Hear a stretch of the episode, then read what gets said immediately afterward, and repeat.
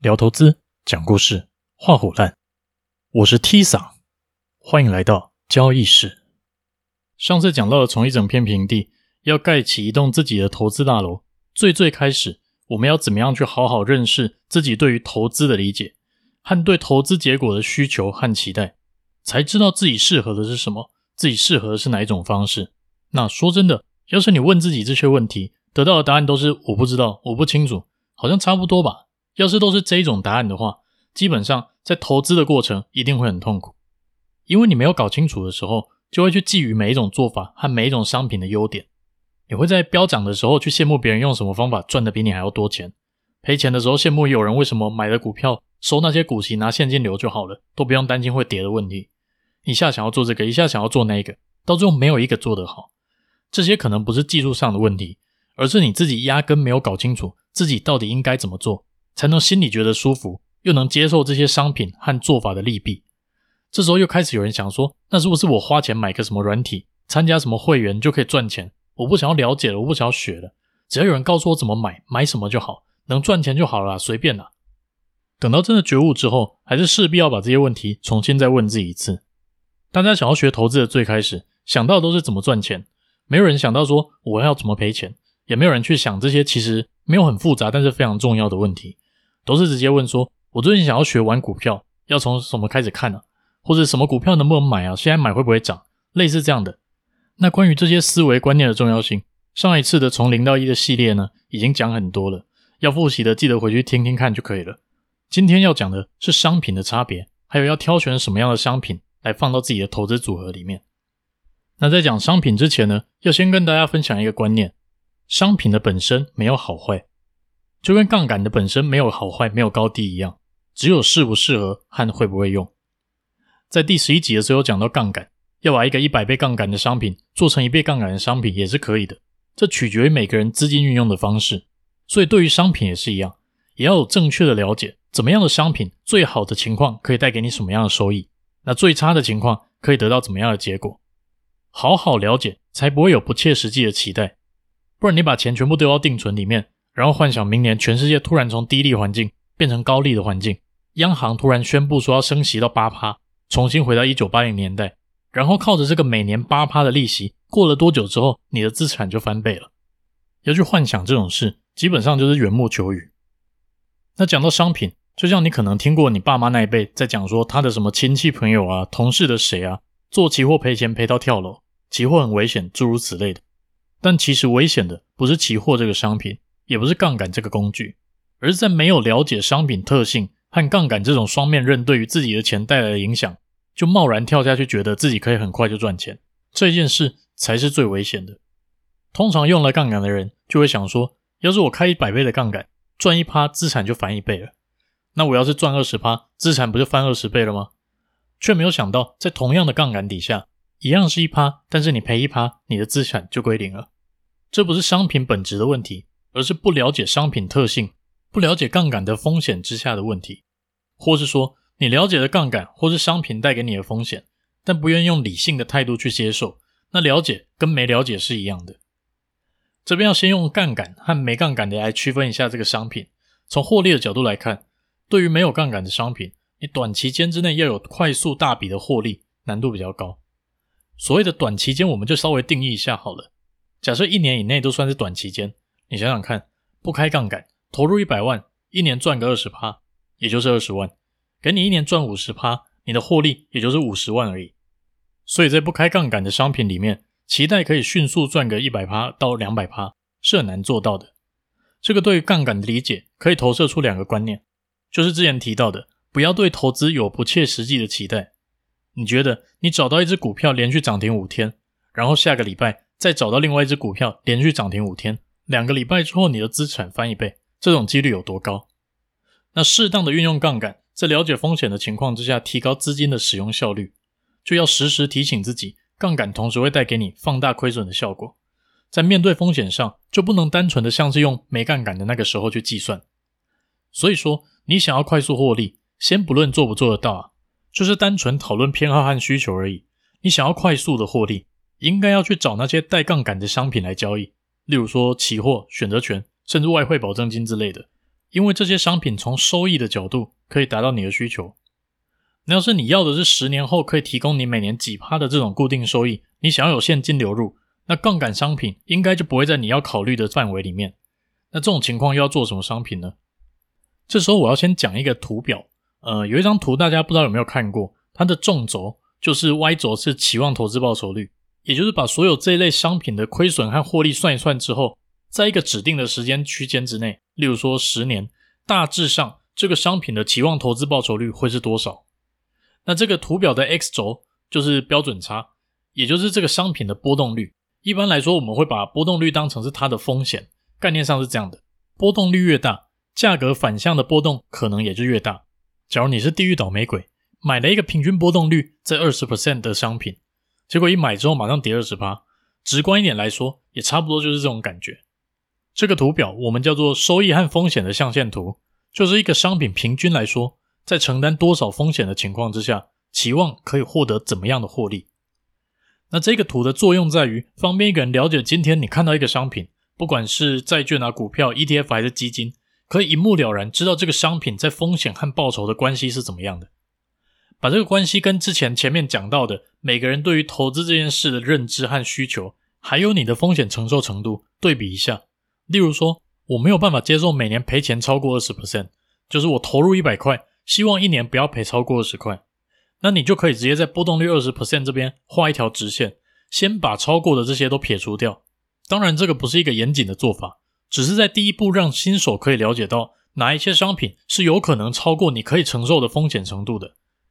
以刚刚二十趴为例，可能原物料的波动每年在三十到四十趴，看到它的位置在这么远的地方，自然就会先撇除掉了，就不会去想说，哎，原物料一年可能给我十五趴的获利，好像很好赚。但却没有把它的可能的波动考虑进去。这张图也有另外一个好处，就是让刚接触投资的人先植入风险为先的概念，而不是先看到多好赚。另外一个好处就是，这些商品的落点是以平均期望报酬来讲的，是以大部分的状况来看，不是拿一个特例说，就像之前 Po 文讲的，长荣从五月到七月涨了三倍这样子，觉得好爽啊，有三倍。因为大部分的情况不太可能每一次都买得到这种股票。长期来讲，回归到平均的样子，机会就会非常高。所以早早认知也是好事。别嫌我烦一直重复这个事情，但是投资行为当中，真的千万不要有不切实际的期待，不然会把你自己搞得很痛苦。撇除掉那些风险太高、自己没有办法承担的商品之后，下一步就是要去思考一下自己到底要哪一种的收益。你想要的是几个月内的周期去赚价差，那你要关注的可能就是在可以承担的风险底下。成长性比较强的股票，然后股本不要太大的这种股票。那要是你想的是三到五年之后，你投入的资金可以成长个多少趴这种，周期稍微比较长一点，但在这三到五年之间，你也没有想要实现获利的需求。简单来讲，就是你看账面的数字一直往上就好的那种。那其实基金啊、ETF 这种指数型基金都是蛮符合你的需求的，因为没有实现获利的需求，所以可以用时间换空间。要是没有特别的想要赚取超额的报酬，像是挑到很能涨的股票这种，希望三到五年后可以赚赢大盘就好了，那就最简单了，直接买大盘就好。基金也是差不多的概念，但是基金的交易成本就会比较高，因为管理费的趴数比较高。那基金也可以去看一下这个负责操盘的基金经理人过往的绩效怎么样，这都是网络上可以直接查得到的，可以去投信公会啊，或者一些基金资讯的网站上面看到，看看这个人以前做的怎么样。那当然，他以往操作的好，不代表他以后就会操作的好。但要是一个人十几年来不同档基金都做得不错，那或许他有他自己厉害的地方。相反的，要是一个人十几年来都在赔钱，那绝对不是因为市场不好，只是因为这个人太废了而已。就不要想说什么他现在开始突然吃了什么仙丹会变得很厉害，之后可能会赚钱，这种事情就不要去期待了。那要是你想要的是现金流，做法就会有很多种了，可以去买一些配息率比较高的股票。设法在股价不要过高的情况之下多买一点，这样你在领股利股息的时候，殖利率就会高一点。或是买那种会配息的 ETF、会配息的基金或是债券之类的。不过要注意的是，这些会配息的基金有可能会为了要配息而去分配本金，通常在说明书上也会注记，这也是需要注意的。至于什么结构型商品那一些，我相信大部分的新手是不会接触到的，我就直接先略过了。也有人说他做选择权的卖方，一样每个月可以有一些现金流，这样子说吧，做卖方不是不行，而是要了解卖方高胜率的代价是什么。要是你说的是美股那种，你本身持有股票，也觉得这个股票值得长期持有，持有到传给你孙子都没有关系。同时你去 sell put，然后股票不跌超过你的履约价的话，你就可以收一些权利金当利息；跌超过的话，就用履约价买入股票标的。你讲的是这种策略的话，那我觉得是可行的，但就是要先评估好可能的亏损情况。不过，要是你说的是去裸卖指数这种，我是觉得啊，要有遇到大涨大跌的应变能力，不然有可能你赚了两三年，结果一次就全部赔光了。要是从交易的层面来讲商品，就要去了解商品的特性。例如说，普遍来讲，股票的震荡行情比例是比较高的，而原物料的趋势性是比较强的。那要是你想要做趋势追踪的做法，可以去思考一下，什么商品对自己的做法是比较有利的，不一定要拘泥在同一个商品或者同一个市场。或者说，你发现你的策略很容易在某个商品上面一直停损，不一定代表这个做法是有问题的，可能是策略不适合这个商品的特性而已。当然，还是有可能有那种一体适用的策略啦，但光是商品特性和行情适不适合这个做法，可能就会让这个策略跑出来的数字落差很大，就是胜率差距或是获利差距都有可能会很可观。就像有些人说台股很难做一样，很可能难做的不是商品，而是你用的方法跟商品的特性不对盘。所以说，拿做外汇的策略来做股票，或是拿做黄金的方法来做原油，可能结果都会差很多。要是对自己的策略有一定程度的信心，也相信这个策略是可以获利的，或是说以往这个策略确实是提供你稳定的获利的，那在这个阶段要去思考一下策略运用在不同商品的适用性，找那种比较好做的就好了，硬去想要征服什么商品，其实是没有什么意义的。另一方面，当我们决定好一个要投资或是要交易的商品之后，有可能这个商品会同时具备不同的特性。例如说，原本你买的这个股票是希望几个月之后可以赚赚价差，结果不小心参加除权洗了，发现它配出来的股息算起来的殖利率也不错，不如我就顺便来赚个股息好了。一般遇到这种状况，我建议是要去思考一下，领股息跟赚价差哪一个为主，哪一个为辅，因为这两件事会让你在操作上是有一点矛盾的。我举一个比较极端的例子，你要赚价差的话，会希望一档股票疯狂的上涨，从五十块涨到五千块，涨爆就对了。但是从领息的角度来看，你会希望这一档股票不要涨得太高，尽量赚钱，然后多配一点息就好了。所以，当你同时想要赚股息拿现金流，又想要赚价差的时候，难道要去期待这一档股票在你想要做价差的时候，从五十涨到五千，然后你在五千的时候卖掉，跌回五十的时候再把它买回来，刚好参与配息？爽领一个十二趴的现金殖利率吗？这可能性也太低了。所以一般来说，对于相对没有经验的新手而言，最开始还是一次先做好一件事情。我知道你又想要赚价差，又想要领股息，但强迫自己选一个的时候，你会比较偏向于赚价差还是领股息呢？就是你是比较偏向于去赚价差的，那在自己变高手之前，就先乖乖的去赚价差就好了。就算有赚到股息，你就当成是天上掉下来你捡到的就行了。要是你比较想要做的是领现金流，那就告诉自己，股票涨成什么样子跟我无关，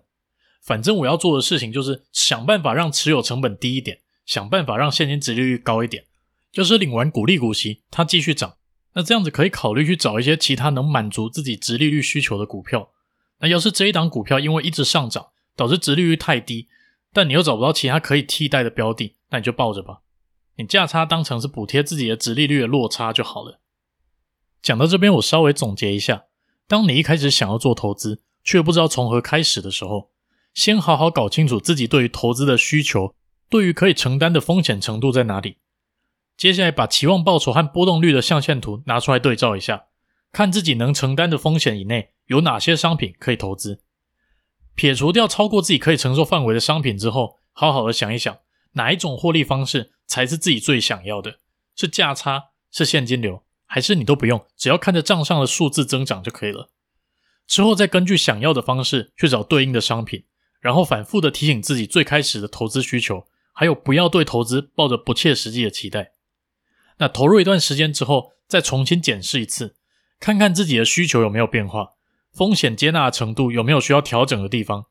看看目前自己做的标的是不是还适合自己的投资属性。可能这些流程会让人觉得有点繁琐。也跟你一开始想的那个样子不一样，不像是那种，呃，我想要赚钱，所以我去投资，所以我买了股票，所以我就赚了钱，不是像这样的流程这么简单。但是这个方法是确保自己在投资当中不容易出大错，而且可以让自己晚上睡得好觉的方法。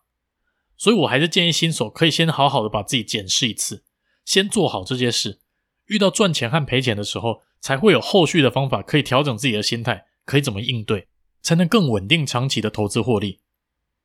那这一集讲的这么正经，我都觉得有点不习惯了，搞得好像是被盗账号一样。好了，就先讲到这吧。天气太热了，先去喝一杯。这里是交易室，我是 T 桑，拜拜。